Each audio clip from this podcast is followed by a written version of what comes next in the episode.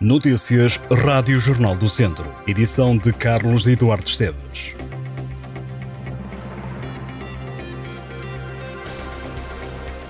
Toy é o rei do dia. Hoje, nas festas em honra de Nossa Senhora dos Remédios, o cantor popular começa a atuar às nove e meia da noite no palco da Avenida Doutor Alfredo de Souza.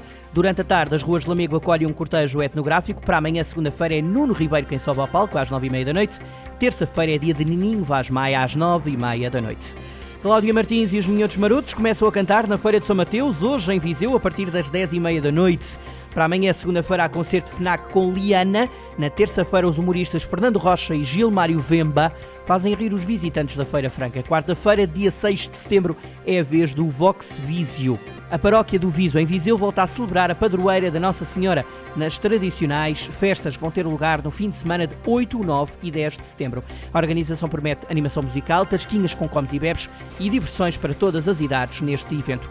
O cartaz conta com atuações das bombocas e das bandas Time e K7. Na sexta-feira, dia 8 de setembro, a animação está a cargo da banda Time a partir das 9 e meia da noite. No sábado, o grupo K7 sobe ao palco às 9 e meia da noite e faz o intervalo para as bombocas cantarem. Depois das bombocas atuarem, o grupo K7 volta volta à ação à meia-noite e meia e vai cantar e encantar. As festas em honra de Nossa Senhora do Viso culminam no dia 10, começam com uma arruada com a Banda Filarmónica de Riba Feita às 10 da manhã, a missa solene às 11 da manhã, segue-se procissão ao meio-dia, depois um almoço convívio à 1 da tarde, o evento termina com a atuação do Real Tunel Académico às 3 da tarde. Quatro peças de teatro vão estar em cena na segunda edição do Festival Palcos, que vai decorrer de 9 a 30 de setembro no Cine Teatro João Ribeiro, em Vozela.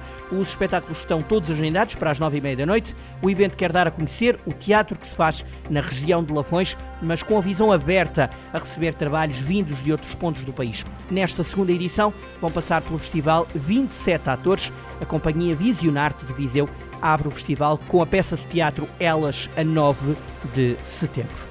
Augusto Canário, Dama e Calema são este ano os cabeças de cartaz da Festa da Labareda, que regressa à Resende de 22 de setembro a 1 de outubro. Entre as atrações, destaque também para a iluminação, que permite abrilhantar as ruas da vila, e para o fogo de artifício nos dias 28 e 30 de setembro. Augusto Canário atua no dia 28 de setembro, Dama no dia 29 de setembro e Calema no dia 30. Outra das principais atrações é a tradicional prova de perícia automóvel Labareda de 2023, com direito a slalom noturno no dia 23 de setembro e perícia no dia 24. A competição quer atrair os amantes dos desportos motorizados a Resende. O Conselho de Vila Nova de Paiva recebe dois certames promotores da gastronomia local em setembro.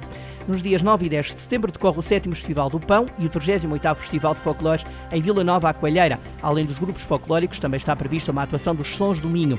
Também em Vila Nova à Coelheira são esperados pão, bolas, produtos regionais, tasquinhas, artesanato e animação com Noite de Fados, com o Quinteto Beirão e atuações do Grupo de Bombos de Pendilho, Cordas e Cantos da nossa terra, Escola de Samba, Associação Unidos do Mato Grosso, Euquestra do Forrobodó e Diatónicos. Já em Pendilho, uma semana depois, decorre a sétima Feira do Mel e Artesanato. Vai acontecer a 16 e 17 de setembro, com a participação dos Némanos e a realização de um outro festival de folclore. É a 9 de setembro que o Montebello Golf em Viseu recebe o Viriatos Golf Cup.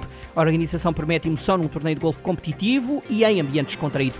Esta prova é uma oportunidade para quem gosta de golfe, testar as habilidades no campo de montanha. Além disso, o torneio é uma oportunidade também para conhecer vários jogadores apaixonados pela modalidade e provar vinhos e produtos típicos do torneio terá ainda um caráter social, apoiando as associações Top Idadismo e Grumapa. Inscrições estão abertas e podem ser feitas até ao dia 8 de setembro. Até 30 de setembro pode ver na Casa da Cultura de Sátão uma exposição, Imagens de Arte Naif, é a terceira edição desta exposição, é uma coletânea de quadros doados por Hermínio Ferreira ao município de Sátão. A arte naif caracteriza-se por ser simples, desenvolvida sem conhecimento de técnicas académicas. Exposição que pode ser visitada entre segunda e sexta-feira, entre as nove da manhã e as cinco e meia da tarde. No sábado é possível visitar as imagens de arte naif entre as oito e meia da manhã e a uma da tarde.